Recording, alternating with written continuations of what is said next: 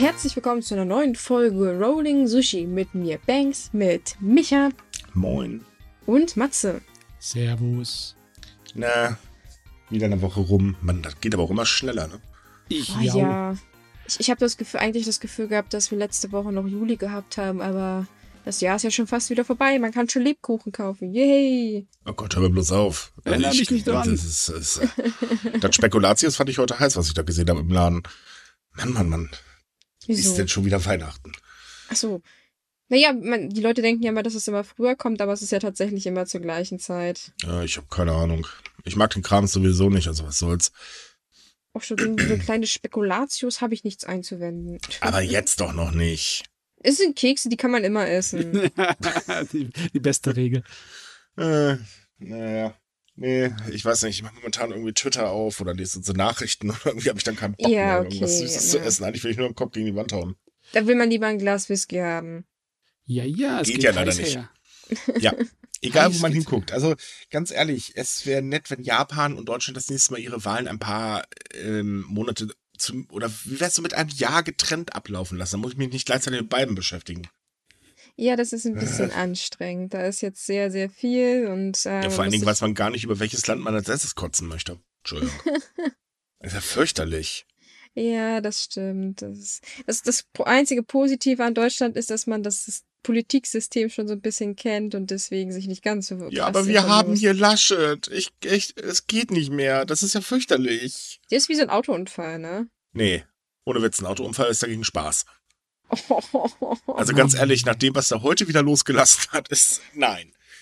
Also äh, das Schlimme ist daran vor allem die ganzen Diskussionen, die man neuerdings hat. Ähm, äh, egal auf wen du triffst, dann so, ja, und die Grünen darfst ja nicht wählen, dann musst du Laschet wählen. Und du denkst dir echt so, Alter, sag mal, seid ihr noch ganz heiter an der Birne oder was?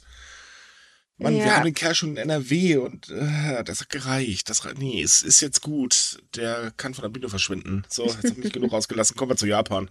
Genau, jetzt erzählen wir uns dort, we Ja. wen wir wählen sollen. Ja, nicht. wen wir wählen sollen vor allen Dingen. Aha, nee, ist klar. Gott sei Dank hypothetisch, ne?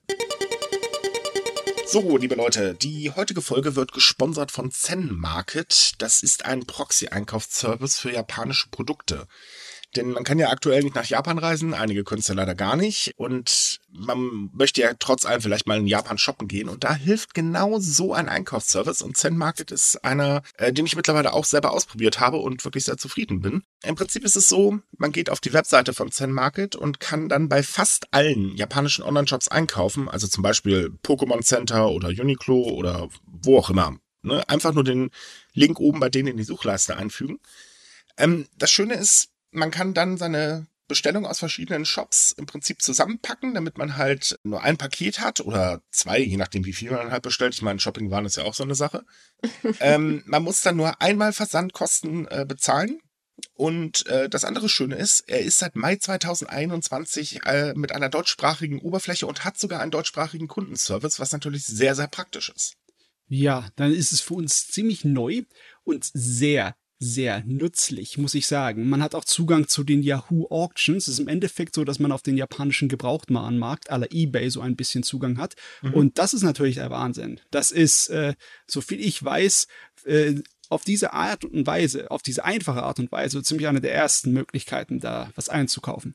Ja, das stimmt. Also als Seite kenne ich das bisher auch nicht. Man kennt das ja nur von so kleinen Privatpersonen, aber das ist immer umständlich und kompliziert und, Und dann, teuer. genau Mhm. teuer, dann kriegt man nicht das, was man will, dann wird nicht richtig bezahlt, bla bla bla. Also ich habe mich auch schon mal umgeguckt, weil ich die Seite gar nicht kannte und ich habe mich tatsächlich erwischt, dass ich eine halbe Stunde Stunde äh, meine Zeit damit vergeudet habe, mir nur die ganzen Angebote anzugucken. Also die Auswahl ist wirklich riesig. Definitiv.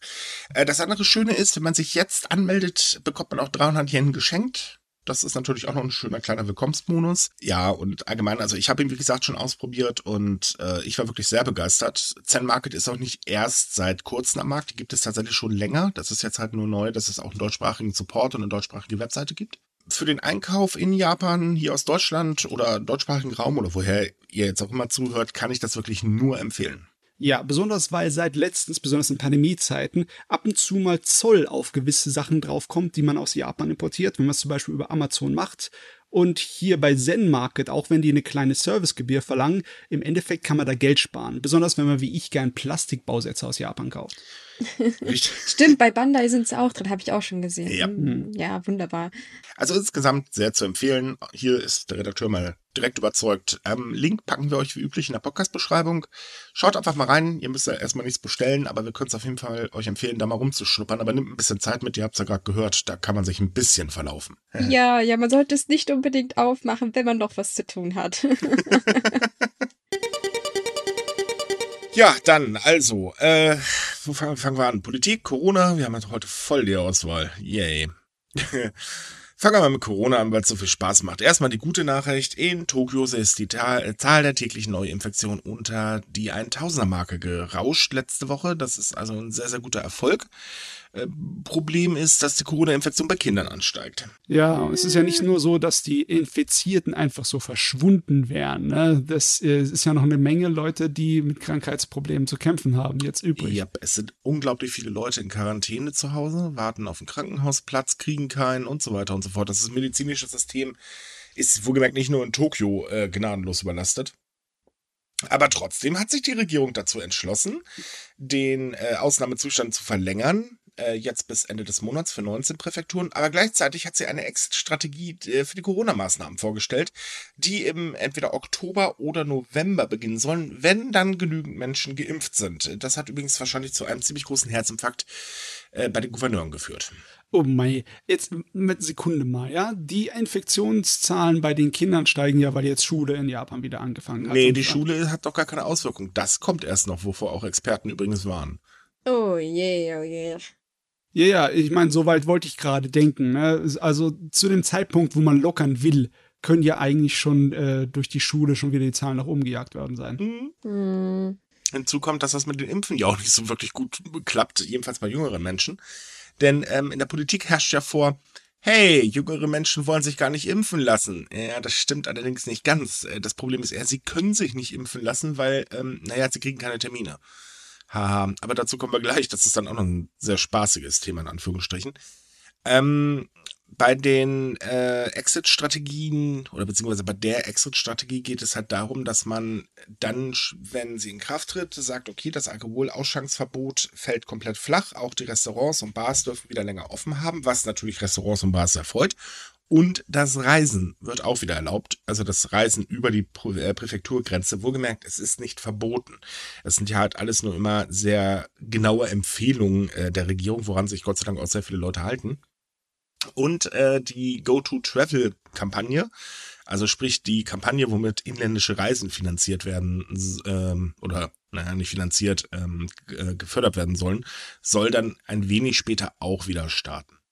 Das Problem ist, das haben jetzt am Samstag war das, äh, ja genau, das war heute, äh, haben die ähm, Gouverneure der Präfekturen eine Online-Sitzung abgehalten und die Maßnahmen ganz, ganz scharf kritisiert und zwar aus dem einfachen Grund, äh, naja, das medizinische System ist halt überlastet, die Infektionslage ist nicht wirklich Bombe geworden, nur weil da so ein paar Zahlen äh, nach unten gehen, aber auf der anderen Seite gehen sie nach oben, das ist totaler Kokolores und äh, dementsprechend haben sie auch äh, mal wieder an die Regierung eine deutliche Nachricht geschickt, worauf wahrscheinlich gar keiner hören wird. Denn, und das ist jetzt die große Besonderheit äh, am Ganzen, ähm, der Ausnahmezustand wurde mit Absicht auf Ende des Monats verlängert, da nämlich dann der neue Premierminister feststeht. Sogar ist es ja nicht mehr. Und der darf sich dann im Prinzip um den ganzen Salat kümmern. Und je nachdem, wen wir kriegen, kann, ja. Ja, genau. Und je nachdem, wem Japan bekommt, äh, kann das ein sehr lustiger Spaß werden. Ach, ja, naja, das, das ist irgendwie alles auch mehr wieder wie Pest und Cholera, wobei, wobei ich immer sage, so schlimm wie Deutschland ist es gerade nicht, aber äh, ich kann das verstehen, würde ich dass gar nicht mal so unterschreiben, wenn ich ehrlich bin. Denn, Hm? ähm, also polittechnisch merkt man auch noch so einiges, dazu kommen wir aber gleich äh, später, wenn wir unseren, äh, wenn wir allgemein mal über die Wahlen reden. Ähm, es ist auf jeden Fall so, dass ähm, auch Gesundheitsexperten halt ihre Hände jetzt über den Kopf schlagen und sagen, Leute, das, das könnt ihr nicht ernst meinen, das, das ist doch Blödsinn. Das, das geht doch gar nicht. Tja, nur äh, das ist der Regierung irgendwie egal. Denn das ist auch der Witz. Die Exit-Strategie kam drei Tage äh, nachdem ähm, der größte Wirtschaftsverband in Japan äh, gesagt hat, hey Freunde, wir brauchen hier Lockerungen, das äh, geht hier nicht mehr. Und die Regierung ist natürlich wieder komplett drauf angesprungen. Naja, gut, nicht komplett. Die Wirtschaftslobby hätte am liebsten sofortige Lockerungen. Ne? Äh, nein, einige Unternehmen, also die äh, Lobby selber, nein. Die Lobby wollte nur eine komplette Strategie, die sehr schnell umgesetzt wird, was ja jetzt auch der Fall ist. Natürlich okay, sagen okay. größere Unternehmen, hey, das macht er am liebsten mal sofort. Das wird natürlich nicht funktionieren, das sollte jedem klar sein. Genauso möchte aber diese Wirtschaftslobby auch, dass die Quarantäneregel verändert wird. Und zwar für Leute, die einreisen nach Japan. Es geht jetzt nicht um Touristen. Für Touristen ist das immer noch ein Tabu. Wobei man mittlerweile davon ausgehen kann, das wird nicht mal allzu lange ein Tabu bleiben.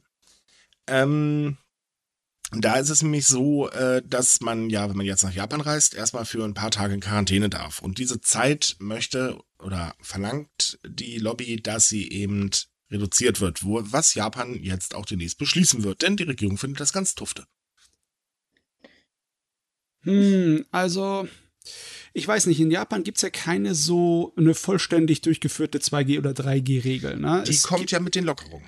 Die sollen bald kommen. Mhm. Ähm, bisher ist es ja auch nicht so 100%ig mit Impfpässen und digitalen Impfpassen geregelt. Ich meine, man wollte ja das machen mit Anreizen für Geimpfte, dass die dann äh, ja. Vergünstigungen bekommen. Auch können. das wird tatsächlich kommen. Ähm, das ist nämlich dann die nächste äh, Geschichte, die man sich einfallen lassen hat. Wenn die Maßnahmen gelockert werden, möchte man das kontrollieren, indem man die 2G-Regeln einführt. Und das geht halt nur, indem man einen digitalen Impfpass ähm, stärker im Inland nutzt. Der digitale Impfpass soll jetzt im Dezember kommen. Ursprünglich war er dazu gedacht, ähm, um Japanern das Reisen in anderen Ländern zu erleichtern. Ähm, es haben auch schon ganz viele Länder, darunter äh, Frankreich, äh, angekündigt, ja, wir akzeptieren diesen Impfpass und damit habt ihr dann, also braucht ihr keine Quarantäne mehr beim Einreisen. Aber jetzt kam man dann halt auch auf die Idee, dass der Impfpass landesweit allgemein stärker genutzt wird. Und das ist halt eben, äh, hat auch was mit den 2G-Regeln zu tun. Plus, dass Menschen oder Unternehmen entscheiden können oder sollen, ähm, dass sie doch bitte, wenn äh, jemand mit Impfpass äh, herumwiedelt, im Prinzip mit Sonderleistungen und bestimmten Rabatten und so weiter äh, ähm, dafür äh, also kommen. So. Man darf aber gleichzeitig auch nicht Ungeimpfte beeinträchtigen oder benachteiligen, was halt auch sehr lustig ist, weil ich mich frage, ja, wie soll das funktionieren? Ja, nee, ich meine, wenn, du jemanden irgendetwas vergünstigst, benachteiligst du automatisch denjenigen, den, den du es nicht vergünstigst. Ne? Mhm. Also, so läuft das nicht. Ist, also, klar, sie dürfen es nicht einfach teurer machen als der Norm, weil du jetzt nicht geimpft bist. Ne? So im Sinne von wegen, hast du einen Impfausweis? Ja, dann zahlst du gleich mal das Doppelte. Das darf man nicht machen. Ja, okay. Aber nachvollziehbar. Ne? Ja. Ähm, aber kommen wir mal zurück zur Einreise. Ähm, wenn das so alles auf dem Plan steht schon, ist dann äh, Japan, die Pläne der Wirtschaftslobby noch was extra? Äh, Oder? Nee, tatsächlich hat Japan diesen Plan erst ergriffen, nachdem die Wirtschaftslobby das gefordert hat. Okay. Mhm, also die Forderung für die Einreiseerleichterung bei Geimpften ist im Endeffekt dann jetzt sozusagen direkt nach der Wirtschaftslobby mit in den Plan reingeflossen. Genau, aber wie gesagt, es geht nicht um Touristen, es geht nur um alles andere. Ja. Vorwiegend natürlich Businessreisen. Ich kann jetzt schon ganz viele Leute hören, die sagen, ach Menno, ja, nee, aber das ist nachzuvollziehen. Das dauert noch. Ja, Weile. ja, natürlich. Also ich glaube, es darf keiner damit rechnen, dass er bis Ende des Jahres nach Japan kommt. Also das wäre schon sehr erstaunlich, wenn nein, das passiert. Nein, nein, nein, nein, das wird noch eine ganze Weile dauern. Also erstmal ist ja. ganz ehrlich, wir, ähm, wenn das jetzt so wird, dass, äh, oder wie die Gouverneure das befürchten, dass halt eben diese Exit-Strategie dazu führt, ähm, dass die Infektionen wieder ansteigen, dann haben wir sowieso einen ganz großen Spaß. Ähm, sollte das nicht passieren, dann ist tatsächlich früher gar nicht mal so unrealistisch. Denn das Ding ist nämlich, ewig drei Tage wird Japan definitiv nicht die Grenzen zuhalten können. Vor allen Dingen nicht dann, nee. wenn sie Leute eh mit Impfpass ausreisen lassen, so zu einer schönen Urlaubsreise. Da sagen die anderen Länder auch, also Leute, äh, nee, jetzt ist mal gut. Ähm, ja, ja. Also damit, äh, ich, ich denke, die werden nächstes Jahr wieder aufmachen. Sie können sich das auch nicht länger leisten. Das ist ganz klar, weil ähm, die Tourismusbranche, die äh, ja pfeift eigentlich aus dem letzten Loch. Wobei das ist übrigens ganz lustig, von großen Reiseanbietern äh, kommt tatsächlich ähm, eher eine verhaltene Reaktion im Gegensatz halt zu allen anderen Firmen oder Branchen. Die sagen nämlich, ja Leute, das ist vielleicht jetzt momentan noch nicht die beste Idee und wir haben ja erlebt, was passiert, wenn die Leute auf einmal anfangen zu reisen. Dann könnte das nämlich ganz schnell sich wieder ausbreiten. Also vielleicht erstmal unter Kontrolle bekommen. Ja, ja. Das finde ich wenigstens vernünftig. Einer, ja, der denken kann. Macht auch Sinn, ne? weil wenn sie ihr Geschäft ankurbeln möchten, möchten sie es nicht gleich nach drei Monaten wieder einstellen. Das ne? Ganze ja. ist nämlich auch mit Unsummen verbunden, die sie dann im Prinzip umsonst rausgefeuert haben. Das ja. Ding ist halt, dadurch, dass jetzt gerade aktuell ja natürlich gar keiner weiß, wer wird jetzt eigentlich nächster Premierminister oder Ministerin in dem Fall, kann ja auch passieren. Mhm. Ähm, Spaß. Also so aktuell geht man halt davon aus, das gibt nur ganz, ganz großes Chaos. Und keiner ja. der aktuellen Kandidaten hat sich bisher zu den Maßnahmen geäußert oder was er denn eigentlich überhaupt plant. Das ist der ganz große Witz. Ja, aber gut, das ist sowieso so schwer bei sowas, ne? Du hast keine mhm. Ahnung, wie die Corona-Situation einfach so reagiert manchmal. Ja, nee, das, das, das ist richtig, aber zumindest sich dazu zu äußern, was äh, denn geplant ist, äh, zwecks des Falls, er steigt wieder an, wäre vielleicht auch für die Wirtschaft gar nicht mal so unwichtig. Ja, aber ich kann es verstehen, dass sie sich dazu nicht äußern, weil das ist im Prinzip ein Minenfeld, was sie jetzt da vor sich haben. Also die, yep. es reicht ja aus, nur eine falsche Sache zu sagen und du kannst deine äh, Wahl, den Wahlkampf eigentlich in die Tonne treten. Deswegen kann ich sehr gut verstehen, dass niemand sich Nö, dazu äußert. Das, der Wahlkampf hat ja überhaupt nichts mit außen zu tun im Prinzip. Der Wahlkampf ist ja eher so lobbytechnisch innen drin, aber wie gesagt, dazu kommen wir gleich, weil das ist äh, ein bisschen komplizierteres Thema. Ja, der aber auf jeden Fall Pläne für Corona ist wie Wettervorhersagen im Moment, ne? ja, trotzdem sollte man sich äußern. Ja, klar. Ähm, der große Witz ist halt immer noch, dass die Politiker immer noch der festen Meinung sind, boah, Jugendliche oder junge Menschen in Japan wollen sich halt nicht impfen lassen. Das ist so ein hm. Tenor, den hört man ständig. Äh, ich meine, die Jugend war ja schon an der vierten Welle bekanntlich schuld. Da hatten wir, oder können wir uns ja nochmal ganz kurz zurückerinnern zu dem, was Kolke gesagt hat. So, mhm. die Kinder sollen lieber lernen gehen, tada. Wo man sich auch so denkt, ja, nee, ist klar, wozu brauchen sie Freizeit? Ja, ach, interessiert doch keinen. Ähm, nun ist es so, dass aber vor ein paar Wochen ja in Shibuya ein spezielles Impfzentrum für äh, junge Menschen aufgemacht hat, das ja gnadenlos überrannt wurde. Ja. Äh, also sprich, es haben sich ja gleich zu Anfang eine Schlange von über einen Kilometer gebildet. Zeigt eigentlich, hm, die Leute wollen sich ja eigentlich impfen lassen, oder zumindest sehr viele. Wenn dann nämlich das kleine Problem wäre, dass sie keine Termine und so weiter bekommen, denn das hat ja bei dem Impfzentrum auch nicht geklappt. Und so abstrus wie das ist, hieß es damals ja auf, als Reaktion aus der Stadtverwaltung in Tokio, ja, also wir können uns das, also damit hätte doch keiner rechnen können, dass sich auf einmal Leute impfen lassen wollen. Ich meine, wir machen da ein spezielles Impfzentrum auf und da kommen Leute, oh mein Gott. Und dann, nachdem dieses ganze Chaos sich verbreitet hat, kam man dann auf die Idee am dritten Tag, ja, wir machen jetzt eine Lotterie, weil Lotterien sind ja in Japan bekanntlich toll. Und dann äh, verlosen wir jetzt einfach die Impftermine. Hm, ja, das Problem ist halt, äh, man musste, um eine Nummer zu bekommen, also eine Losnummer, eben zum Impfzentrum hin. Oh, was dazu nö. geführt hat übrigens, dass es eine lange Schlange gab. Ähm, und das hat auch dazu geführt, dass viele Leute gleich da geblieben sind, weil sie halt wissen wollten, ja, stehe ich jetzt auf der Liste oder nicht. Ergo, es gab eine lange Schlange. Und jetzt kommt das mhm. Abstruse an der ganzen Geschichte. Dann gab es da nämlich noch die liebe Kolke, also sprich die Gouverneurin von Tokio, die sich hingestellt hat und doch allen Ernstes äh, Entschuldigung, ich finde ich, ich find das so krass, sich darüber beschwert hat, dass die Menschen sich für eine Impfung anstellen und damit gegen die soziale Distanzierung verstoßen. Wo man sich so denkt, Leute, ihr macht hier eine Planung, die total für ein A-Punkt ist und dann beschwert ihr euch auch noch, oder was? Wirklich, die könnten die könnten ein bisschen was vertragen von so einem verkaufsmännischen Geist, ja? Wenn mhm. die sehen, dass das völlig überrannt wird, dieses Impfzentrum, hätte ich gleich gesagt, oh, wir brauchen gleich ein zweites. Weil ja. ihr wollt ja, dass die Leute geimpft werden, ne? Wenn die so viel Nachfrage da ist, dann muss man gleich hier mal ein zweites bauen. Logischerweise. Ja, vor allen Dingen ist ja auch der Witz, wer hat denn bitte die, Jugend, äh, die jungen Menschen vor noch nicht allzu langer Zeit zum Impfen aufgefordert? Und das, das war deutlich, das war sowohl Kolke wie auch der Rest der Regierung. Ähm, aber trotzdem hört man halt immer, egal wo, also immer wenn es um Corona geht und Ansteckungsherde, bla, ja, äh, Leute sind schuld. Was übrigens gar nicht stimmt, denn äh, eine Umfrage von 26. August zeigte, dass in der Altersgruppe von 20 bis 30-Jährigen nur 19% Impfverweigerer sind. In den anderen Altersgruppen ist der Anteil gleich groß. Ja, sagen wir es mal so, ne? Die Verschwörungstheorien über Corona und über Impfstoff sind ja in Japan auch beliebt, ja. aber nicht unbedingt beliebter bei den Jugendlichen als beim Rest der Gesellschaft. Ne? Ja, also es ist schon so, ähm, dass man immer davon ausgegangen ist, Verschwörungstheorien treffen halt eher äh, oder ähm, bei den jungen Leuten auf Gehör. Wegen so. sozialen Medien, ne? Genau, wegen sozialen Medien, weil sie das Handy viel lieber nutzen und so weiter und so fort. Aber was man allerdings ein bisschen ähm, unterschätzt hat, ja, das sind halt alte Leute, die halt eben analog sich den Krams besorgen. Mhm.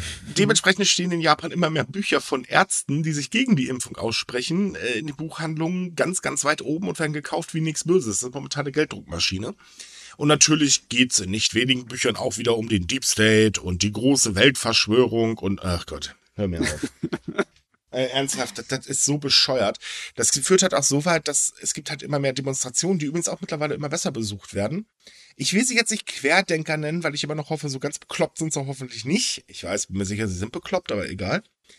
Ähm, und auch die ähm, Sache mit Lügenpresse, das kennen wir ja hier, weiß Gott, auch zu Genüge, das nimmt in Japan mittlerweile auch ganz ordentlich seinen Lauf. Ja, aber das ist schon wieder so klassisch, ne? Mhm. Wann fängt sowas richtig an Fahrt aufzunehmen, wenn du viel Geld mitmachen kannst? Richtig. Mhm. Genau das. Ich meine, das sind wir ja hier. Wie war das doch? Äh, wie, wie heißt der Bodo Schiffmann oder so, diese, diese Oberpfeife?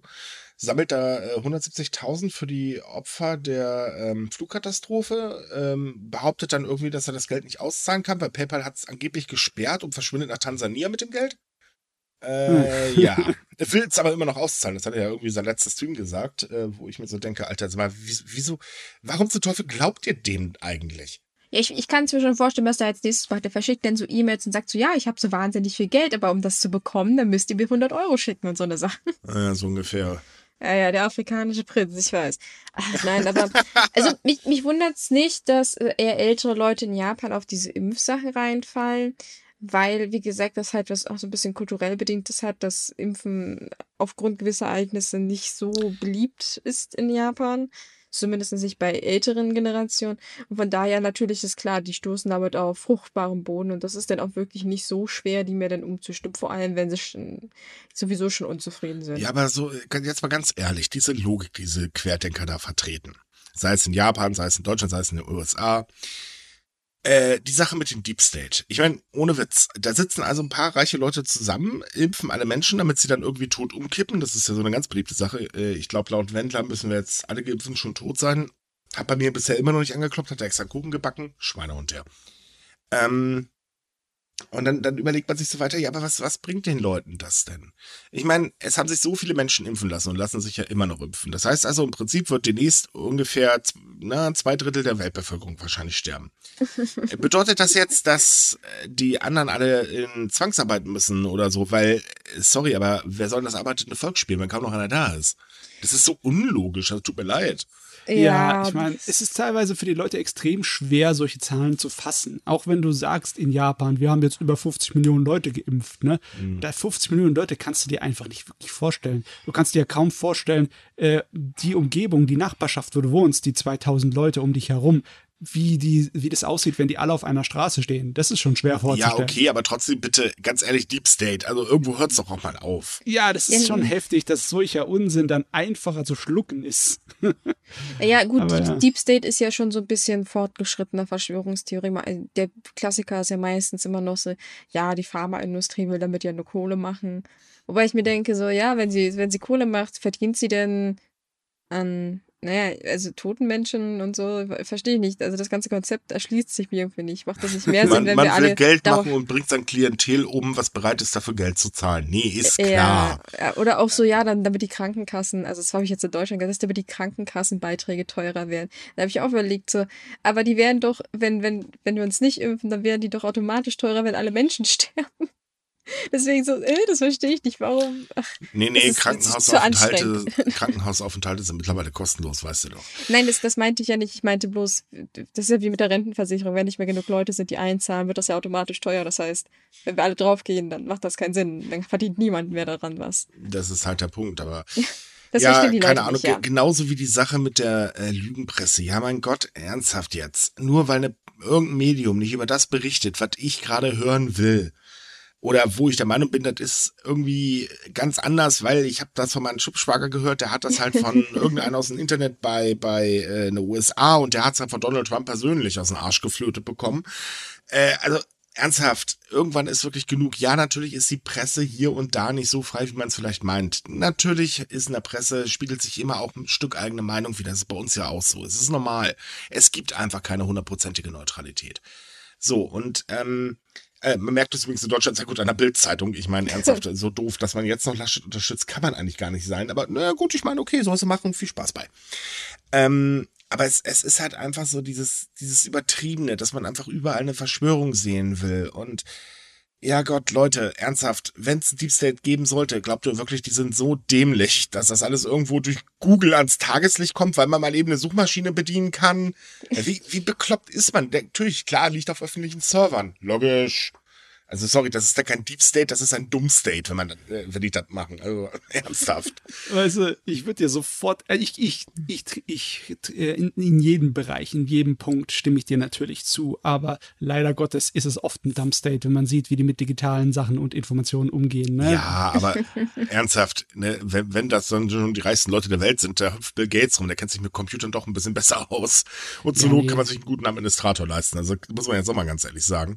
Der Punkt ist halt einfach, einfach diese ganzen Theorien. Äh, ich meine, ich kriege auf Twitter mittlerweile so viel von den ganzen Schwachsinn mit, dass ich mich echt frage, kann das vielleicht sein, dass wir irgendwie den Coronavirus falsch einschätzen? Äh, einige Leute werden vielleicht krank, andere werden einfach nur strunzdumm. Oh mein Gott, ho hoffentlich nicht. Kommt mir so vor, also tut mir leid. Nachdem, was da teilweise auf den Straßen rumhopst und ernsthaft. Ich meine, klar, man soll seine Kritik äußern. Ich nehme das jetzt auch nicht alles als gegeben und gegessen hin und äh, ich glaube auch nicht jeder Nachricht, weil naja, äh, in unserem Beruf hier müssen wir nachrecherchieren, das ist irgendwo logisch. Und wir kennen schon einige News, wo wir immer gerne mal zwei Seiten zu hören bekommen. Aber ähm, das Ding ist halt dieses Übertriebene. Und dann sich auch noch ausnutzen lassen, weil man Geldgeschenke an irgendwelche Oberfutzes, die sich da auf Anführer nennen, ich weiß nicht, wie heißen denn alle, Ballweg, Schiffmann, etc. Es gibt, glaube ich, gar keinen von den oberen Gurus, die da um Geld betteln. Äh, sorry, Leute, ihr ihr bezahlt im Prinzip das Leben von irgendwelchen Flachpfeifen. Man muss natürlich das auch so sehen, dass viele von den Leuten, die auf sowas reinfallen, in der Hinsicht Opfer sind. Ne? Also wir sollten nicht unbedingt auf äh, den ganzen Opfern herumschlagen, aber alle Leute, die es eigentlich hätte besser wissen sollen, an die geht das auf jeden Fall, was wir hier sagen. Naja, der, der Punkt ist halt vor allen Dingen dieser Antisemitismus, ähm, der immer größer wird. Äh, plus eben, dass man den Rechtsradikalen oder beziehungsweise überhaupt die Rechten, naja, ähm, Nährboden gibt, das ist, das, das geht nicht. Also ich kenne auch diese Aussagen alle, ja, und ich bin ganz normale Hausmutter und ich ne, blase jetzt blub und ich gehe hier einfach demonstrieren, weil mich das ankotzt. Ja, tut mir leid, mit Rechten geht man nicht demonstrieren. Punkt, Ende aus. Da gibt's für mich auch gar kein Wenn und kein Aber. Dann organisiert man was selber und sieht zu, dass die Vollpfeifen da wegbleiben. Ähm, die Sache mit den Verschwörungstheorien, dass die Menschen dran glauben, da gibt es einige sehr, sehr interessante wissenschaftliche Abhandlungen drüber. Übrigens, die lesen sich super lustig teilweise. Jedenfalls den Teil, den man versteht. Ähm, wobei, also, es, es tut mir leid, ich, ich kann es einfach auch mit logischer Argumentation nicht nachvollziehen, dass man an so einen Quatsch glaubt. Und das nur, weil irgendein Hinzfunz bei sich einen Blog ins Internet geknallt hat und irgendwas darüber geschrieben hat und das wird dann geglaubt. Äh, ist klar. Ja, gut. Kommen wir am besten lieber zurück zu Fakten und Zahlen und tatsächlichen, ja, Begehennissen, ne, in Politik und sonst was. Oh ja. Politik. Oh, ich meine, äh, wenn man ganz kurz mal in die Außenpolitik gehen will, wie passt denn das alles zusammen, die Pläne für die Lockerungen und für die Einreise mit dem, was dann jetzt die Europäische Union gemacht hat, dass sie Japan von der Liste der sicheren Reiseziele gestrichen hat? Äh, gar nicht gar nicht, ne? Wirklich. Ähm, ich meine, auch wenn ihr dann bei euch in Japan sagt, oh, wir lockern das, äh, was bringt's euch, wenn der Rest, wenn Europa euch nicht einreisen lässt? Also in der Hinsicht ist naja, es. es geht ja eher mal um das Innerländische, ähm, nicht um die Auslandsreisen. Ähm, Auslandsreisen gehen halt nur dahin, wo der Impfausweis anerkannt wird und Deutschland wird ihn auch noch anerkennen. Das haben sie, äh, beziehungsweise hat ihn sogar schon anerkannt, soweit ich weiß. Ähm, das mit den äh, sicheren Reiseländern oder mit dieser Liste geht es halt darum, natürlich dürfen die Leute weiterhin einreisen. Ähm, aber trotz allem ist halt erstmal eine Quarantäne-Time äh, angesagt. Also sprich, es bringt eigentlich überhaupt nichts, ob jetzt Frankreich oder Deutschland oder sonst was den Impfausweis anerkennt. Solange Japan nicht auf dieser Liste steht, ist halt trotz allem Quarantäne. Aber reisen dürfen sie ja trotzdem. Ähm, bei der eigentlichen Lockerung geht es halt wirklich nur um Inlandsreisen. Alles klar, okay. Und ähm, klar, man möchte halt eben da wieder ankommen. Ich kann es ja auch verstehen, nach jetzt äh, anderthalb Jahren, fast zwei Jahren, ist es irgendwo sehr verständlich. Aber naja, vielleicht sollte man doch erstmal die, die Situation ein bisschen abwarten. Könnte Wunder helfen. Ja, besonders, weil wir sind hier jetzt in der Phase, dass die Olympischen Spiele vorbei sind. Die Paralympischen Spiele auch. Und jetzt müssen Japan erstmal ein kleines bisschen was vom Scherbenhaufen wegräumen, weil äh, man hat zwar nicht eine exakte kausale Verbindung zwischen dem Anstieg der Infektionen und den Olympischen Spielen gehabt, aber es ist nicht so, als ob das nichts miteinander zu tun hätte. Ja, ja. gut, das weiß man halt nicht. Was definitiv Fakt ist, ist, ähm, dass man nach der vierten Welle viel zu schnell wieder alles geöffnet hat und äh, dass man hätte sich das ausmalen können, dass es zu einer fünften Welle kommt, wenn man jetzt alles wieder so im Status quo im Prinzip versetzt. Äh, das war definitiv zu erwarten. Und da haben ja auch mehr als ein Gesundheitsexperte vorgewarnt, äh, sich danach wahrscheinlich totgelacht. Also ich stelle mir das mal so vor, so als Gesundheitsexperte sitze ich dann da, ich warne euch alle, macht das bloß nicht. Ja, scheiß drauf, wir hören eh nicht auf dich. Und dann sitzt man zu Hause, okay, wir gucken uns die Zahlen an, habt da Popcorn dabei und dann hörst du immer nur die ganze Zeit, ich hab's euch doch gesagt, ich hab's euch doch gesagt, ich hab's euch doch gesagt. Ah, ja, nach der Welle ist vor der Welle. Ja, so ungefähr. Ah, das das trifft es eigentlich, glaube ich, gerade genau auf den Kopf. Mhm. Leider, leider. ja, leider. Aber weil wir gerade bei Außenpolitik waren, da haben wir doch noch was mit den Trostfrauen mal wieder. Ah, ja, willkommen, welcome back zu diesem Thema. Ja, falls sich jemand erinnert, letztes Jahr wurde in Berlin Mitte eine Toastfrauenstatue aufgestellt, wobei man eigentlich korrekt sagen muss, es ist eine Friedensstatue, steht auch so auf diesem Schildchen drauf, die halt äh, Frauen gedenkt, die in Kriegssituationen Opfer von sexueller Gewalt werden. Ist, die Figur erinnert halt an die Trostfrauenstatue und sie wurde auch von einem südkoreanischen Verband in Berlin aufgestellt, also hm. Jedenfalls, Japan hat damals protestiert und hat gesagt, die soll weg. Dann hat man erst gesagt, ja, das macht man. Dann hat man gesagt, nee, macht man doch nicht. Dann hat man gesagt, man duldet sie ein Jahr. Jetzt ist das Jahr vorbei und Berlin hat gesagt, jo, lassen bestehen. Was Japan natürlich gar nicht geil findet. Hm. Jetzt, wo die Spiele vorbei sind, haben sie wieder Zeit, sich um so einen Unsinn zu kümmern. Mhm. Oh, das, ist, das ist wirklich so dumm, dass die daraus so, so, eine, so eine diplomatische Angelegenheit machen. Weißt du, das ist wirklich eine Figur, die, die steht irgendwo an der Kreuzung. Die ist wirklich. Wenn du nicht wüsstest, dass sie da steht, kein Mensch hat Ahnung davon, dass die da steht. Also, ich glaube, unsere Leser wissen das auch zu 90 Prozent nicht. Und die tun so, als weiß ich nicht, als wenn wir ein Museum eröffnet haben, das den Titel trägt Japans Kriegsverbrechen in 3D. Mhm. ja, es ist echt schade, dass politisch gesehen die Spiele keinerlei Annäherung oder Versöhnung zwischen Südkorea und Japan gebracht haben. Und dass, wenn man in die Pläne und beziehungsweise die Wahlkampagnen der jetzigen Spitzenpolitiker reinschaut, da steht auch bei den meisten drin, dass sie das wie bisher beibehalten möchten, ihre Einstellung mhm. zu, was im Zweiten Weltkrieg passiert ist und etc. Also da ist, da ist keine Bleibewegung, da ist alles beim ja. Alten. Vor allem, dass das Traurige an der Situation mit den Olympischen Spielen ist, dass ja eigentlich ein Treffen zwischen äh, Suga und Moon geplant war. Aber das hat ein japanischer Diplomat versaut, indem er sich irgendwie hingestellt hat und in Korea gesagt hat, ja, dass die Politik von Moon ja irgendwie sowas sei, als wenn er auf, keine Ahnung, wie haben sie es genannt, drauf masturbiert oder irgendwie so, es war sehr unangebracht. Naja, und dann hat man in Südkorea gesagt, ja, na gut, wenn ihr so über uns denkt, dann müssen wir auch nicht hinfahren. Was ich irgendwie verstehe. Ja. Naja, das, das Problem ist halt, Japan ist einfach zu stur. Und ähm, ja. das wird sich auch definitiv nicht ändern, denn ähm, in dem Wahlprogramm, äh, speziell von Herrn Kuno zum Beispiel, ähm, steht eindeutig drin, dass er die ähm, Kriegsgeschichte, so wie sie bisher in Japan gelehrt wurde, weiterhin so belassen möchte. Er möchte nichts dran ändern. Und das sagen übrigens auch alle drei anderen Kandidaten. Ja. Ja, na gut, das ist so ein Standardspruch. Leider. Naja, das hat einen Grund, warum sie es sagen. Ähm, kommen wir mal kurz dazu. Das Problem ist nämlich folgendermaßen. Ähm, Japan hat damals im Prinzip wie wir unsere Mutti mit Abe eigentlich so ein Papi gehabt. Ähm, nur bei uns ist es so, Mutti geht, ähm, Abe ist zwar auch gegangen, aber Abe hat noch einen unglaublichen Einfluss in der LB, äh, LDP. Und ohne Abe zu schmeicheln, kommt man dann nicht definitiv nicht auf den Posten des Vorsitzenden, denn ähm, ich glaube, das hatten wir schon mal erklärt, äh, die LDP ist in Fraktionen unterteilt und man muss eine gewisse Anzahl von ähm, Fraktionen, beziehungsweise zumindest eine hinter sich versammeln, damit das halt geht. Abe kontrolliert zwar keine Fraktion, hat aber unglaublichen Einfluss auf die Konservativen. Ähm, und ohne dem, was er sagt, macht da im Prinzip gar keiner irgendwas. Und das merkt man auch in dem Wahlprogramm. Denn ähm, es ist zum Beispiel so, aber hat ja äh, bereits angekündigt, dass er die äh, ehemalige Kommunikationsministerin unterstützen möchte. Ähm, die sagt im Prinzip, ich führe das, was Abe angefangen hat, genauso weiter. Ich werde nur noch die Abenomics ein bisschen überarbeiten, äh, so dass sie im Prinzip, ähm, ja, so, so alles im Sinne von Abe. Also Abe hin, yo, ich unterstütze dich. Damit ist ihr, äh, eigentlich ist ihre Wahl damit schon sicher, wenn man es genau nimmt. Ähm, und die anderen beiden, ähm, speziell äh, Kono und, und, und, und, äh, wie ist er jetzt, äh, Moment, äh, Kishida, genau.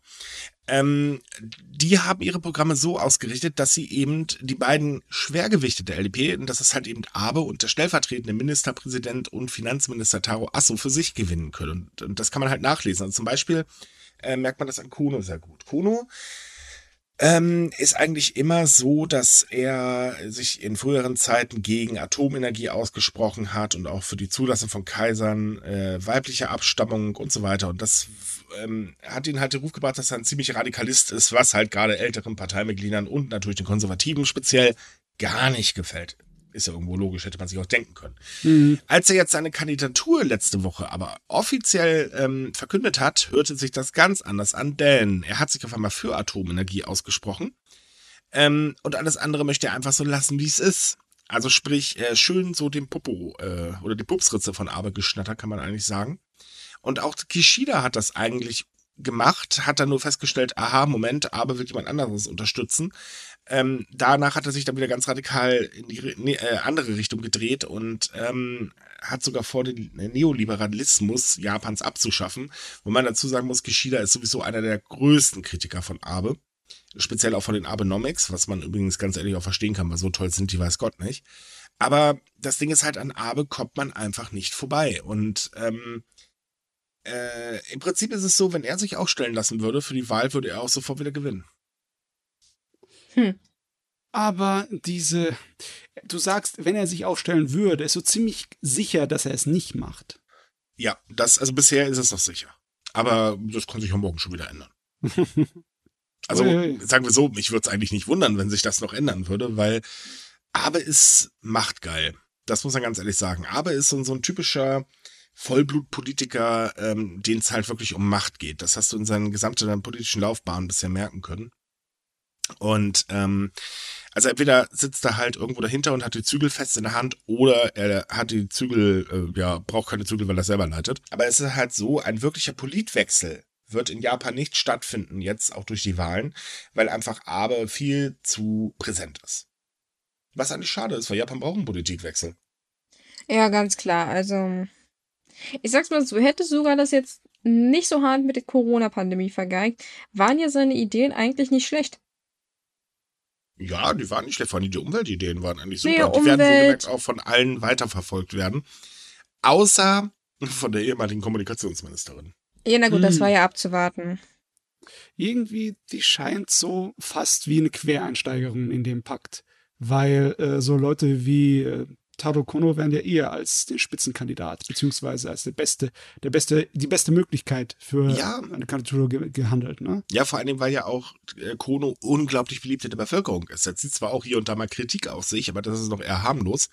Ähm, Kono ist halt bekannt dafür, dass er sehr kommunikativ gegenüber dem Volke ist. Ähm, bei Twitter zum Beispiel merkt man das auch immer wieder. Also ich folge ihm auch und ich könnte mich da totschreien. Da witzelt er auch mal rum in den Kommentaren und so weiter. Das ist total lustig mit dem. Ähm, und das schätzen die Leute halt an ihm, weil er halt immer das Gespräch sucht und immer versucht dann auch ähm, die Kritiken, die die Menschen anbringen, mit in seine Politiklinie mit reinzubringen. Ähm, das, das Ding ist halt, also sagen wir so, bei der Wahl gibt es aktuell so, so ein Ungleich oder so, so ein, ja, ich will nicht sagen Ungleichgewicht, sondern ein Kuriosum. Denn das allererste Mal bei einer Wahl in Japan haben tatsächlich jüngere Politiker ähm, ganz viel Macht, um das Rad selber zu drehen. Das ist normalerweise nie der Fall. Normalerweise sind das immer die alten ähm, Hasen, ähm, also die Leute, die sowieso an ihren Stuhl kleben. Aber dieser Wahl ist das halt ein bisschen anders. Und vor allen Dingen ist auch das Problem, dass die LDP natürlich an Zustimmung verliert. Ähm, das merken logischerweise auch die Politiker und das könnte tatsächlich dazu führen, dass Kono doch eine Chance hat. Sollte das allerdings passieren, dann ist es definitiv ein ziemlich herber Schlag für Abe und der versucht es natürlich zu verhindern. Ja, Ach, also. Krimi kann nicht spannender sein.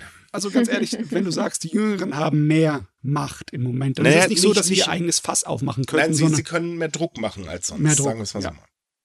Also geht es darum, auch deren Stimmen zu gewinnen, innerparteilich. Ne? Ähm, jein. Ähm, nein, es geht nicht darum, denen ihre Stimmen zu gewinnen, weil da halten sich die meisten tatsächlich raus. Die arbeiten selber daran, ähm, größtenteils einfach, dass sie ihre Plätze überhaupt behalten können. Und das ist für die LDP halt sehr wichtig, weil die LDP ist darauf angewiesen, dass sie halt sehr viele Sitze hat. So, und das geht halt nur, wenn die Jüngeren eben äh, bei den Wahlen gut abschneiden. Und passiert das halt nicht, ja, dann ist natürlich doof. Ui. Und das ist halt eben, das ist eine ganz verzwickte Situation.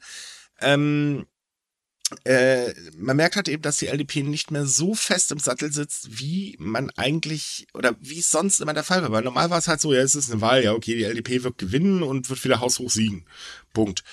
Und dieses Mal ist es halt ja, die LDP wird gewinnen. Die Frage ist nur, wie gut. Hm, ja, also, wenn es dann so heißt, ähm, dass es wirklich man sich entscheiden muss, hinter wem man sich stellt, sowohl in der Partei als sonst wie, dann ähm, wirkt es so, als hätte Abe gleich den ersten Schritt getan. Weil ja. er hat ja erstmal seine große Unterstützung preisgegeben, dann gleich. Ne? Mhm, genau. Natürlich hat es sogar gleich gefolgt und so weiter, kennt man ja alles. Kennt man ja alles. Also hat äh, im Endeffekt Abe jetzt einen kleinen Vorteil, weil er sich zuerst so wirklich konkret da reingeschmissen hat, während Nö, die anderen noch nicht genau wissen, was sie machen. Nein, nein, das hat nichts mit wer zuerst kommt, mal zuerst. Äh, Im Prinzip ist es so, aber gibt einfach nur den Takt vor. Und das hat er jetzt halt schon relativ früh gemacht. Ähm, aber mehr ist es eigentlich auch nicht. Also es ist nicht so, dass, dass man davon hätte ausgehen können, dass er sich irgendwie anders entscheidet oder so, weil er will, dass seine Politik weitergeführt wird. Und das haben wir auch bei der letzten Wahl gesehen, als aber abgedankt hat. Ähm, dass Suga äh, Premierminister wurde, kommt eigentlich auch nur daher, weil er halt klipp und klar gesagt hat, ich verfolge den Kurs von Abe weiter. Und damit hatte er die Unterstützung sicher, puff, war alles fix und fertig. Ähm, es, es ist halt, wie gesagt, so, dass ähm, Abe einfach seinen Kurs weiterfahren möchte für das Land. Er meint, es ist am besten, er hat den meisten Einfluss, also wird dieser Kurs gefälligst weitergemacht. Ja, der Kurs sieht aber schon, also wenn der Kurs ein Auto wäre, dann wäre es eine ziemliche Schrottlaube hier. Ja. Also der genau. hat ja einiges an Dellen abbekommen über die letzten Jahre. Die Menge an Skandalen, die haben sich mittlerweile so angehäuft, dass es echt, da steht schlechte Stimmung im Saal, oder? Hm, dezent ausgedrückt, ja. ich meine, erst letztens gab es ja eine relativ große Schlappe, dass wieder einer wegen Bestechung verurteilt wurde. Diesmal, mhm. glaube ich, für sogar ein paar Jahre Gefängnis, ne? Vier Jahre. Vier Jahre. Und zwar ähm, hatte er Schmiergeld ähm, genommen, äh, um die Einführung von Casinos in Japan zu unterstützen. Das kam halt raus, kam nicht so gut. Der Witz ist, eigentlich ist das gar kein LDP-Mitglied. Nicht? Nein. Okay, aber er war mal. Ja, das, das ist der Punkt. Er war mal ah. und wurde weiterhin von großen, wichtigen LDP-Politikern unterstützt, was äh, zum Beispiel Geschida auch ganz, ganz ähm, äh, böse kritisiert und hat auch gesagt, ey Leute, was wundert ihr euch jetzt? Ihr habt ihn unterstützt, äh, er ist doch schon längst aus der Partei ausgetreten, da habt ihr jetzt den Salat, da müsst ihr jetzt durch. Und ähm, ja, aber äh, ja, es ist ähm, äh, der Fall ist sowieso ganz skurril, weil, ja. weil der gute Mann behauptet immer noch, dass das eigentlich irgendwie eine große Verschwörung ist und dass er gar nichts getan hat und äh, bla bla bla und ja. Das ist Nö, sehr es merkwürdig. ist so hundertprozentig erwiesen, dass er Schmiergeld angenommen hat, aber es ist ein großes. Also ja, Geld hat er irgendwie angenommen. Er hat es auch, äh, das, das Geld kam von einem chinesischen Glücksspielanbieter. Äh, der ist da auch hingeflogen, hat so ein bisschen Urlaub genossen und so. Aber er sagt laut ihm, dass das nichts damit zu tun hatte, dass er zur Einführung der Casinos zuständig war und auch noch was mit den ähm, mit der Ausschreibung zu tun hat, weil es ist ja so, es sollen ja, glaube ich, sechs Stück gebaut werden. Und einerseits müssen sich jetzt erstmal die Standorte melden und gleichzeitig wird aber geguckt, ah, welche Unternehmen. Ja, hm? nee, auch nicht mehr, aber dazu. Ja, ja, das stimmt auch nicht mehr. Ich habe ja gesagt, es war geplant. Das heißt nicht, dass es jetzt gerade so funktioniert. Er sagt, die Anbieter sollten dann halt sich melden und sagen so, ja, ich will das machen, ja, und hm, ja. Um, um mal das ganz kurz zu erwähnen, das ist eigentlich eine super Ohrfeige für Abe und überhaupt der gesamten LDP gewesen. Ähm, in Yokohama wurde ja letztens gewählt. Das ist ja Sugas äh, Stammwahlkreis. Äh, und der Kandidat, den sogar unterstützt hat, hat der Haushof verloren und da ist ja jemand anderes dann an die Macht gekommen. Und der hat jetzt seine erste Rede gehalten und im Prinzip konnte man sagen, wenn man sich die Rede anguckt, ähm, um das zu übersetzen, er hat mit seiner flachen Hand ausgeholt, hat sich gemütlich sein Ziel angeguckt und hat er volle Wucht ins Gesicht geschlagen. Denn er hat nämlich direkt gesagt, hier gibt es kein Casino-Ressort. Und das war ein Tiefschlag vom Feinsten. Und, ja, äh, weil ja, im Prinzip haben, glaube ich, Hm. Äh, ja, äh, nein, ich würde ja, absoluter Tiefschlag, weil es, ich glaube, mittlerweile haben fast alle ihre Anträge zurückgezogen. Es war ja auch, dass Hokkaido erst wollte und Okinawa irgendwie auch so und yep. Ich glaube, also, keiner ist mehr dabei, der wirklich gesagt hat, er macht das. Ja, doch, Osaka ist noch dabei, hat aber ihre Pläne oh. jetzt verschoben. Ähm, naja, bisher sind, äh, ich glaube, Chiba und Yokohama komplett äh, ausgetreten. Die anderen äh, sind da noch am Rätseln, aber davon kann man ausgehen, dass sie das auch absagen. Das Schöne an der ganzen Geschichte in Yokohama ist die Begründung. Die Begründung ist nämlich, ich höre einfach auf das, was die Menschen hier sagen und die wollen das Ding nicht fertig. und das hatte auch O-Ton so tatsächlich in seiner Rede gesagt. Das war ein Spaß für die Götter, weil du hast in dem Moment ähm, schwang die Kamera äh, dann so richtig schön rüber in die LDP-Fraktion und dann hast du die Gesichter, also die wirklich langen Gesichter gesehen. Vor allem gerade in dem Moment, als sagte, die Leute hier wollen es nicht. Und ich höre drauf, was die Leute sagen. Und diese Gesichter wurden immer länger und das war so schön mit anzugucken. Ach, hat das ja, Spaß das war gemacht. schon, das war schon sehr lustig, diese Pressekonferenz. Aber wie gesagt, ich verstehe das. Ich glaube, es gibt keine Region, wo die Leute wirklich gejubelt haben, als man gesagt hat, man interessiert sich dafür. Also ich glaube, niemand. Nein, keiner will es. Also von, von, den Menschen her gibt es ganz, ganz wenige, die sagen, ja, ist eine gute Idee. Die Begründung, warum man das machen möchte, ist ja auch, naja, wir haben hier so viele Touristen, äh, dann können wir denen auch ein bisschen Glücksspiel bieten, dann können wir noch ein bisschen mehr Geld abgrasen.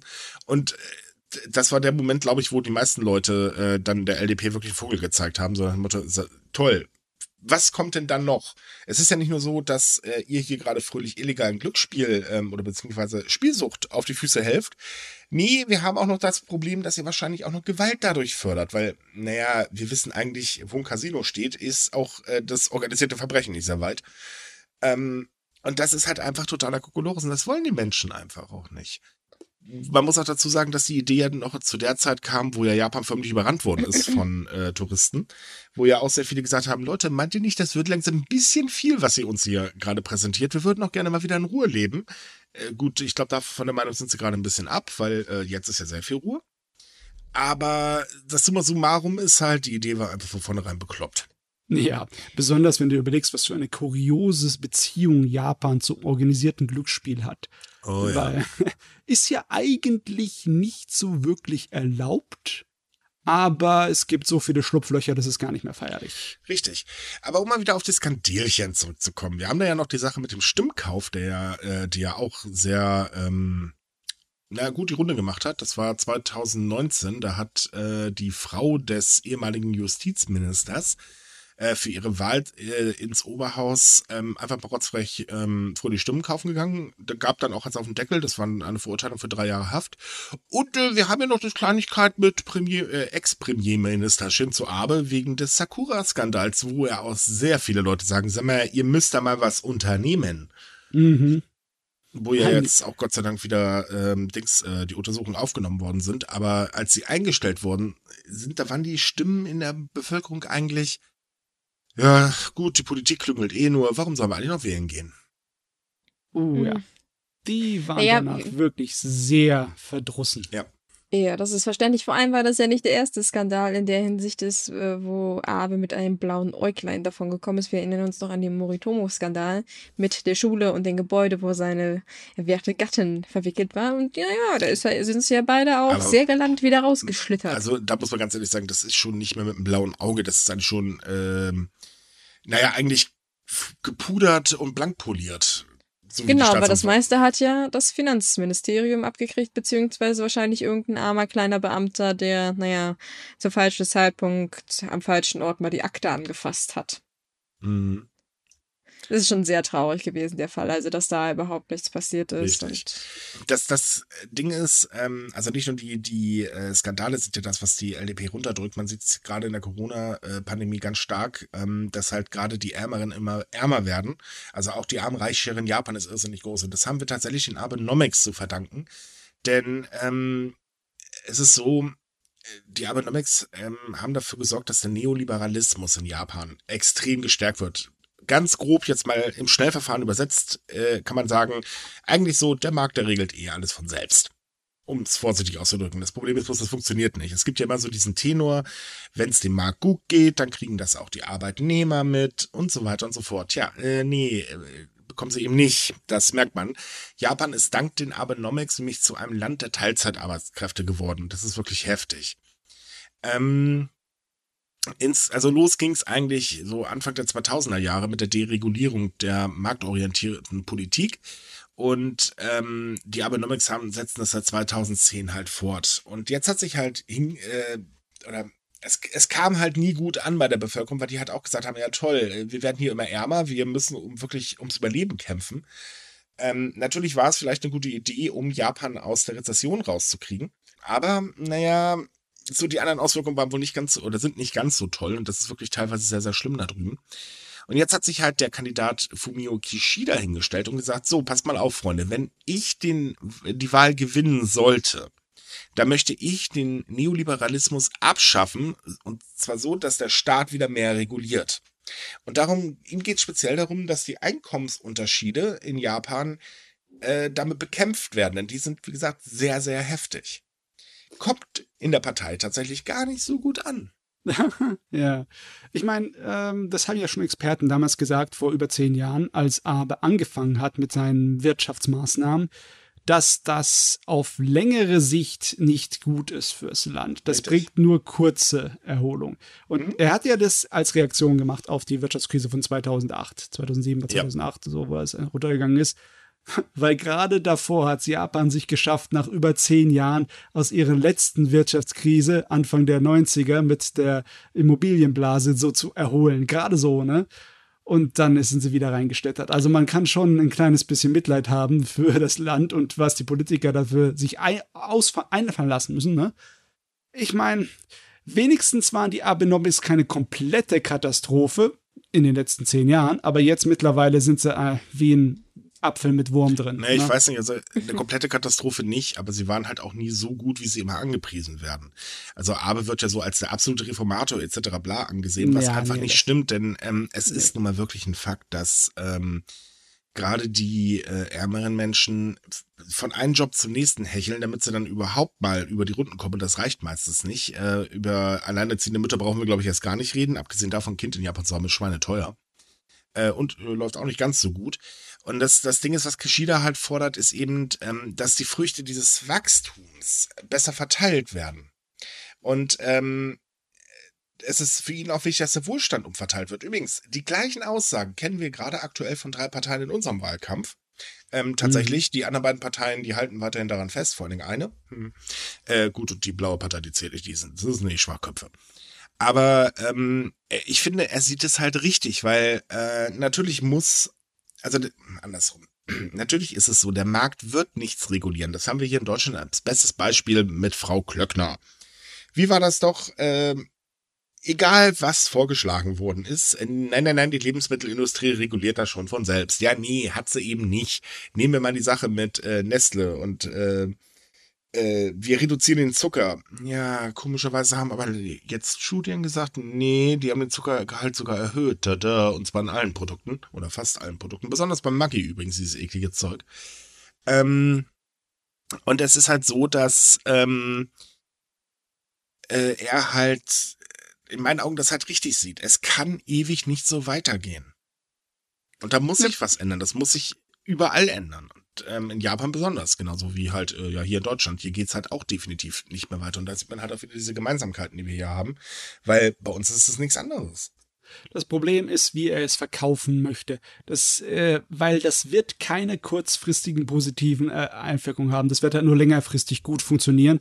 Und man sieht es ja halt in Japan, ne, woran die Wirtschaft interessiert ist, sind mhm. kurzfristige Dinge. Wenn sie längerfristig denken würden, hätten sie gleich die Pandemie ganz anders angegangen. Jo. Ja. Aber da äh, finde ich, äh, er hat ein sehr gutes Argument. Und zwar sagte mir nämlich, wenn wir so weitermachen wie bisher, werden sich die Ungleichheiten weiter verschärfen und wir werden keinen gesunden Wirtschaftskreislauf erreichen. Und da hat er recht. Denn wenn die Menschen nichts haben zum Ausgeben, wo soll der Konsum herkommen? Und Japan ist ja sehr, sehr stark auf ähm, den Inlandskonsum im Prinzip angewiesen. Ja, besonders jetzt. Ne? Mhm. So, und dazu plant Kishida übrigens, ähm, finanzielle Hilfen für Mieter zu erhöhen ähm, Ausbildungsbeihilfen für Familien mit jüngeren Kindern zu verbessern und die Löhne der Arbeitnehmer in den Branchen mit größten Arbeitskräftemangel anzuheben. ähm, dann möchte er halt noch Maßnahmen ergreifen, um zu verhindern, dass große Unternehmen kleine und mittelständische Unternehmen mit äh, finanziellen Mitteln vom Markt drängt äh, oder durch ihre Marktmacht halt beteiligen, äh, benachteiligen. Das zielt vor allen Dingen auch gegen große Internetriesen ab, die da ja bekanntlich sehr groß sind. Und es ist halt so, ähm, dass er halt auch sagt, die Gewinne innerhalb der Lieferkette muss einfach richtig verteilt werden. Und auch da hat er eigentlich recht. Ja, besonders weil seine Maßnahmen sind ja auch gleichzeitig äh, Hilfsmittel, um gegen die Auswirkungen der Pandemie zu kämpfen. Mhm. Mit staatlicher Hilfe halt. Ne? Ja. So, und ähm, um das Ganze zu erreichen, um vor allen Dingen auch das Wirtschaftswachstum zu erleichtern, ähm, plant er halt einen Ministerposten zur Überwachung der wirtschaftlichen Sicherheitspolitik ähm, einzurichten, ähm, um damit halt äh, ja das Ganze zu unterstützen. Und vor allen Dingen auch, um das Risiko des, der Unterbrechung der Versorgungskette, die ja jetzt durch die Pandemie auch sehr deutlich wird, was gerade so Chipbereich zum Beispiel angeht. Ähm, er will halt erreichen, dass Firmen, ähm, die, also er nannte es wichtige Güter, ähm, herstellen, ermutigt werden, wieder zurück äh, nach Japan zu kommen. Und das ist eigentlich auch eine ziemlich gute Idee, weil äh, so schafft er Arbeitsplätze. Ob er es hinkriegt, ist eine andere Geschichte. Das wird wahrscheinlich nur mit dicken, fetten Subventionen funktionieren. Aber ja gut, wenn es klappt, warum nicht? Hm. Versuchen kann man es ja, ne? Ja. Verlieren hat ja Japan nicht. Ne, ich meine, ich finde es toll, dass er einen Plan hat. Aber wenn man dann gleich schaut, wie der Taro Kono, der eigentlich auch eher so ein Außenseiter politisch war, was seine bisherige Richtung angeht, dann jetzt gleich vor der Wahl eher in Richtung der klassischen LDP-Richtung einschwenkt. Ne? Ja, wobei bei Kono ist es halt so, ähm, Kono ist auch nicht unbedingt der Freund der Abenomics. Also er hat sich dazu noch nicht geäußert. Ich denke mal, er ist aktuell noch sehr vorsichtig, aber da wird definitiv noch was kommen. Hm, ich meine, ich bin ja, ich bin ja sehr begeistert von den Ideen von Kishida, aber hoffen, der schießt sich doch damit in den Fuß, Moment, oder? Aktuell macht er sich nicht gerade sehr beliebt, ja. Natürlich. Ähm, trotz allem, man muss auch ganz ehrlich sein, kriegt die LDP wirklich eine richtig heftige Watsche an der Wahlurne dann oh, werden ja. sich das zweimal überlegen. Und es hm. ist nicht so, dass wenn man jetzt einen Vorsitzenden wählt, dass er nicht auch wieder abgesäbelt werden kann. Das geht ganz schnell. Das stimmt auch wieder, ja. Ne, also, das haben wir jetzt im Prinzip erlebt. Man macht einfach so viel Druck, bis er freiwillig zurücktritt. Tada. Ja. Naja, jetzt der Klassiker in Japan. Wenn jetzt die LDP wirklich eine Watsche bekommt an den Wahluhren, mhm. dann, äh, auch wenn das sie nicht vom Thron stößt, dann stärkt es doch die Opposition. Ja. Kann die dann irgendetwas machen oder ist die immer noch so eigentlich auf die billigen Plätze mm, verbannt? Nein, also das, das Ding ist halt, je nachdem, wie viele Sitze die LDP in äh, beiden Kammern äh, bekommt. Ähm, sie äh, aktuell, ich glaube, das Unterhaus kontrollieren sie gerade. Also es ist äh, da, wo der Minister, äh, Premierminister gewählt wird. Ähm, aber sie können zumindest mehr Druck ausüben. Und dafür haben die japanischen Oppositionsparteien ein gemeinsames politisches Bündnis unterzeichnet. Ähm, ist mal tatsächlich auch was Neues, weil ähm, dass man sich mal die Opposition zusammentut. Und eigentlich fordern sie auch in meinen Augen recht vernünftige Dinge. Ähm, Darunter zum Beispiel die Verfassungsmäßigkeit, ähm, Maßnahmen zur Bekämpfung der Corona-Pandemie, Verringerung der wirtschaftlichen Ungleichheit, Übergang zu einer kohlenstoffarmen Gesellschaft, Gleichstellung der Geschlechter und, das ist auch wichtig, Transparenz in der Regierung. oh Wünschenswert wäre es ja. Mhm. Also die Oppositionsparteien, die sind ja voneinander relativ unterschiedlich in ihrer Kernpolitik. Mhm. Die sind jetzt wirklich bereit dazu, einige von ihren äh, Unterschieden zu übersehen, solange sie einfach nur zusammen eine äh, funktionelle Opposition bilden können? Ja, es ist eigentlich genau genommen so, dass ähm, sowohl die Opposition wie natürlich auch viele Menschen in Japan tatsächlich die Schnauze voll von der aktuellen politischen Richtung haben, weil sie sich einfach nicht ändert. Das kann man so sehen, im Prinzip wie hier. Ähm, der König ist damals zurückgetreten, ne, bei uns ist es halt Mutti. Und ähm, man hat eigentlich gehofft, dass sich endlich was ändert, weil es gibt einfach viele Probleme in Japan. Sei es jetzt äh, die Sache mit den äh, doppelten Nachnamen, sei es jetzt die Sache mit den gleichgeschlechtlichen Ehen, sei es jetzt mit der finanziellen Unterstützung für äh, Eltern und, und, und, und, und. Also es gibt an allen Ecken und Enden Probleme. So, und ähm, es muss sich was ändern. Es kann so nicht weitergehen. Nachteil ist halt, im Gegensatz zu hier, also beziehungsweise ich weiß gar nicht, wie groß das hier gerade ist, aber jedenfalls in Japan ist die Politikverdrossenheit irrsinnig groß. Die Menschen haben halt aufgegeben. Sie haben die ganze Zeit Abe vorgesetzt bekommen, das ganze Geklüngel und so weiter und so weiter. Und Im Prinzip hat nie wirklich ein Politiker mal aus sie gehört.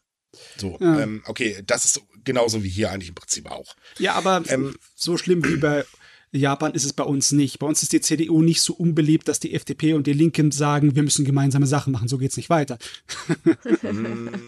Mm, ja, gut, wir haben ein bisschen anderes politisches System, was das angeht. Ähm, es ist aber zumindest so, dass äh, der Politwechsel bei uns realistisch halt jetzt ist, dadurch, dass Mutti halt einfach dann auch keinen Einfluss mehr an der äh, CDU hat. Mhm. Und äh, naja, Gott sei Dank Laschet extrem unbeliebt ist. Und ja, falls sich irgendjemand fragt, richtig, ich mag den Kerl einfach nicht. äh, Hätte man sich denken können. Ja, tut mir leid, der lügt mir einfach zu viel. Das ist ja fürchterlich, der Vogel. Das ist, äh, Na, jedenfalls ähm, ist es halt so, dass ähm, die also man muss eigentlich im Prinzip den Einfluss von Abe und von so ein paar alten Leuten, die halt mit dem Stuhl, äh, mit ihrem Popo wirklich am Stuhl kleben brechen. Und jetzt sehen sie halt die Chance, dass es endlich möglich ist. Sie wissen selbst, sie werden nie im Leben an die Macht kommen, keine der Oppositionsparteien. Aber sie wollen jetzt den Druck erhöhen und damit halt eben natürlich auch die nächsten vier Jahre Stimmen gut machen ähm, was auch gar nicht so weit hergeholt ist. Denn ähm, es ist eigentlich momentan erst völlig egal, wer an der Macht sitzt. Jeder weiß, es wird sich in Japan so schnell bei den wichtigsten Dingen, die die Gesellschaft wirklich bewegen, gar nichts ändern. Ähm, da kann das Programm noch so toll sein, ist ja völlig egal. Vor allen Dingen, es ist sowieso gerade egal, was äh, die Kandidaten schwabbeln, weil pff, für die Bevölkerung, die haben ja sowieso keinen Einfluss darauf, wer Premierminister wird. Das ist halt eben das Problem an der Geschichte. Selbst, das ist übrigens der Witz, äh, Ende September wird ähm, der Vorsitzende gewählt. Anfang Oktober gibt es dann den neuen Premierminister und danach sind übrigens erst die Wahlen in Japan. Äh, also hm. total lustig. Ähm, und es, es ist halt so, dass ähm, ja, man davon ausgehen kann tatsächlich, dass die Opposition, besonders die CDP, das ist die größte Oppositionspartei, ähm, einfach mehr Einfluss bekommt. Und das würde Japan gut tun. Man darf der LDP in meinen Augen nicht mehr komplett freie Hand lassen. Das ist einfach keine so gute Idee, denn ähm, ich glaube, all die ganzen Jahre, das, das vergleiche ich jetzt mit der CDU, die sind sich so sicher, dass sie halt einfach mit ihrem Hintern auf ihren Stuhl kleben bleiben, dass sie sich einfach alles erlauben. Und naja, sorry, aber die Skandale häufen sich halt. Korruption und, und, und, und, und. Und das haben wir hier in Deutschland ganz genauso. Das ist, ähm, wie ich jeder Meinung bin, dass die CDU dringend mal in die Opposition muss, äh, ein paar Jährchen, um mal wieder sich zu erden, äh, bin ich halt auch der Meinung, die LDP müsste dringend mal ein paar Jährchen in die Opposition, damit sie mal wieder geerdet werden. Auch wenn es wahrscheinlich bei beiden Parteien nichts helfen wird, aber hm, naja. versuchen kann man es ja, ne? Ja, so ungefähr. ähm, aber es ist schon krass, was sich gerade insgesamt alles tut, dass jetzt jeder im Prinzip seine Chance sieht. Und das haben wir tatsächlich auch ein bisschen, ähm, oder das heißt eigentlich ein bisschen, eigentlich größtenteils, der Unfähigkeit von ähm, Suga zu verdanken, weil es ist ja nun mal so, dass er mit seinen Pandemie-Maßnahmen und so weiter ganz schön Blödsinn gebaut hat. Und da wird dann sie jetzt halt Luft. Hm. hm. Müssen wir Suga für was dankbar sein? Hm. Ja, ich meine, wie gesagt, Umweltpolitik, ne, da muss man wirklich sagen, Hut ab. Ja, okay, wenigstens was, ne? Ja. ja. So, abschließend kommen wir noch mal ganz kurz zu den Olympischen und Paralympischen Spielen, ähm, denn sie standen ja im Zeichen eines Neubeginns, Aufbruchs oder wie man das mal so sagen mag, jedenfalls für Fukushima. Wir wissen, die äh, Präfektur, wo ja es zum Atom-Supergau gekommen ist. Das Ding ist, äh, ja, die Menschen sehen darin nicht wirklich den größten Erfolg, oder wie war das, ne? Ja, man hat ja versprochen, dass es so ein bisschen den Wiederaufbau zeigt, wie supi-dupi Japan das jetzt gemacht hat, ne? Und man hat natürlich auch gleichzeitig versprochen, dass das die Wirtschaft ein bisschen in der Gegend ankurbelt, weil es kommen ja viele, viele, viele Touristen und man macht Werbung für die Produkte in Fukushima und man nutzt auch Lebensmittel aus der Region für die Sportler. Ja, falls wir uns aber jetzt dran erinnern, es gab keine Zuschauer, es gab auch keine Touristen. Also gab es niemanden, der sich da in der Region hätte umgucken können. Die Sportler haben da zwar auch ihre, weiß ich nicht, Pfirsiche aus Fukushima gekriegt, aber große Werbekampagnen konnte man auch nicht fahren, weil, naja, äh, die durften da halt auch nicht hin. Also im Nachhinein hat auch Fukushima und auch die anderen beiden Präfekturen gesagt, äh, das hat nicht wirklich viel gebracht. Also die Spiele haben für sie hm, keine wirkliche Bedeutung. Es hat keine positiven Auswirkungen. Ja, besonders, wann sind sie mal in den Schlagzeilen gestanden während der Olympischen Spiele? Doch eigentlich nur, wenn irgendein äh, Team von Athleten aus dem Ausland sich geweigert hat, Essen von Fukushima zu essen, oder? Ja. ja, in dem Fall war das Südkorea. Du kannst ruhig Südkorea sagen, weil es war niemand anders. okay, ja. Ja, also, naja, die standen tatsächlich kurzzeitig mal in der Presse wegen, wegen diesen Pfirsichen, wie ich herausgefunden habe. Also es gab irgendwie da in der Obstbar so frische Pfirsiche und einige Sportler, besonders Amerikaner, waren wahnsinnig begeistert davon und haben dafür so ein bisschen Werbung gemacht. Aber ja, die sind aber auch wirklich gut. Das stimmt schon, aber im Prinzip ist es trotzdem ein Tropfen auf dem heißen Stein gewesen, weil das war halt so, oh, ja, toll, die sind lecker und dann war es das auch schon wieder. Also es war. Ja, also im Großen und Ganzen ähm, muss man sagen, das ist jetzt allerdings auch nicht unbedingt gerade die Schuld der Organisatoren, weil, äh, naja gut, Pandemie, ne, dafür können sie jetzt nichts.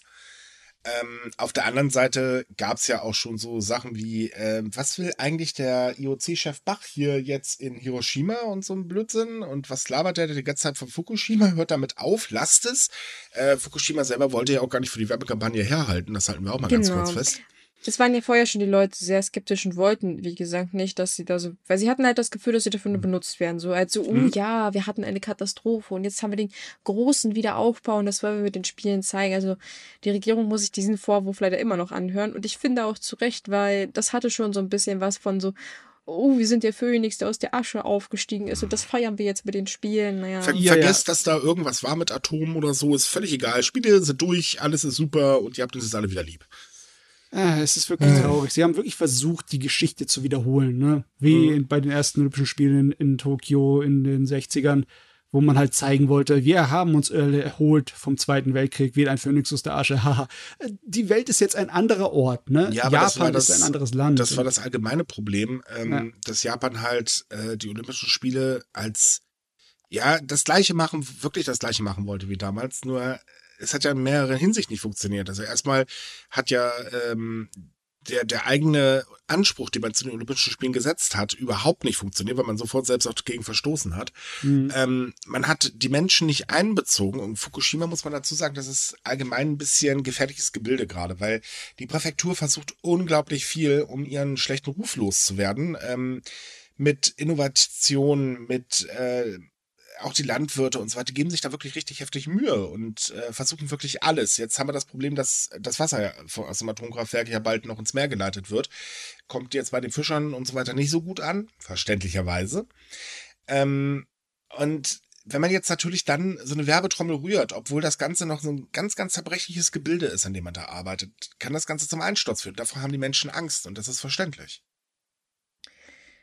Ja, und dazu kommt dann, wie gesagt, auch noch die Pandemie, weil es war ja auch mit dem Fackellauf, man hatte ja dann lange hin und her und sie haben es ja auf den ersten Etappen durchgedrückt, dass es auf öffentlichen Straßen noch stattfinden soll. Und dann hat man dabei festgestellt, upsi dupsi, es infizieren sich sehr viele Menschen, da machen wir das doch nicht. Also man hat den Leuten im Prinzip auch noch mehr Ärger gemacht, als sie sowieso schon haben.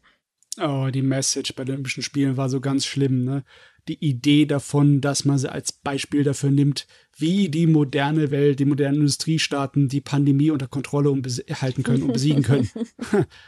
Nicht so ganz. Ja, das ist sowieso der Witz. Sie finden jetzt statt und sind ein Zeichen dafür, dass die Menschheit die Pandemie besiegt hat. Äh, warte mal, ähm, Spiele sind vorbei. Moment mal, ähm, irgendwas stimmt ich, da nicht. Ich, ich, weiß auch nicht. Also, wir haben bestimmt irgendwas besiegt. Ich weiß nur noch nicht was. Falls das jemand weiß, kann er uns gerne Bescheid sagen. Ähm. Ja, Spaß muss sein. So. Merkt ihr eigentlich was? Die letzten Podcasts hatten wir immer noch Corona, jetzt haben wir ganz viel Politik. Ah ja, Politik ja, so ist Mischung. auch ganz nett. Ab und zu mal, alle paar Jahre. Ja, aber hey, liebe Leute, dafür haben wir am Freitag wieder ein Special für euch. Und zwar ein sehr, sehr interessantes. Diesmal geht es dann um Sake, kann ich euch sehr empfehlen.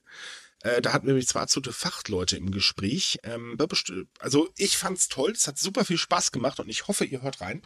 Sehr, sehr empfehlenswert. Das kommt äh, am Freitag so äh, 15, 16 Uhr ungefähr äh, veröffentlichen wir das. Natürlich wie üblich auf unseren Standardkanälen, sprich äh, Sumikai, Spotify, iTunes, Google und ich weiß nicht, wo wir noch alles sind. Aber ja, hört mal rein, würde uns freuen. Und äh, danach haben wir dann noch ein Special, also eine Woche später. Hey. Und wir können euch ankündigen, dass wir noch an zwei weiteren Specials arbeiten. Davon kommen jetzt also erstmal wieder ein paar mehr. Ähm, falls ihr noch kein Special reingehört habt oder für die, die noch nicht reingehört habt, ein Special bedeutet, wir unterhalten uns eine Stunde mal über ein bestimmtes Thema. Das sind keine Nachrichten, hat nichts mit Politik zu tun, wir schwören, nichts mit Corona, schwören wir auch, ähm, sondern äh, einfach, dass wir interessante Leute im Gespräch haben. Und wie gesagt, bisher haben sie echt immer sehr viel Spaß gemacht. Jo. Ihr könnt ja einfach mal in unseren alten reinhören. Sehr interessant übrigens das mit den deutschen Samurai. Ja, und damit sind wir durch. Wie üblich wünschen wir euch eine schöne Woche. wenn ihr mehr Japan-News lesen wollt, kommt auf subika.com, weil wir hier immer nur einen kleinen Bruchteil ansprechen. Wenn ihr andere Japan faszinierte Menschen kennenlernen wollt, die nicht über Corona oder Politik reden, dann äh, kommt in unsere Japan-Gruppe bei Facebook. Ansonsten folgt uns, wo man uns finden kann. Tja, wir wünschen noch eine schöne Woche. Tschüss. Tschüss. Ciao.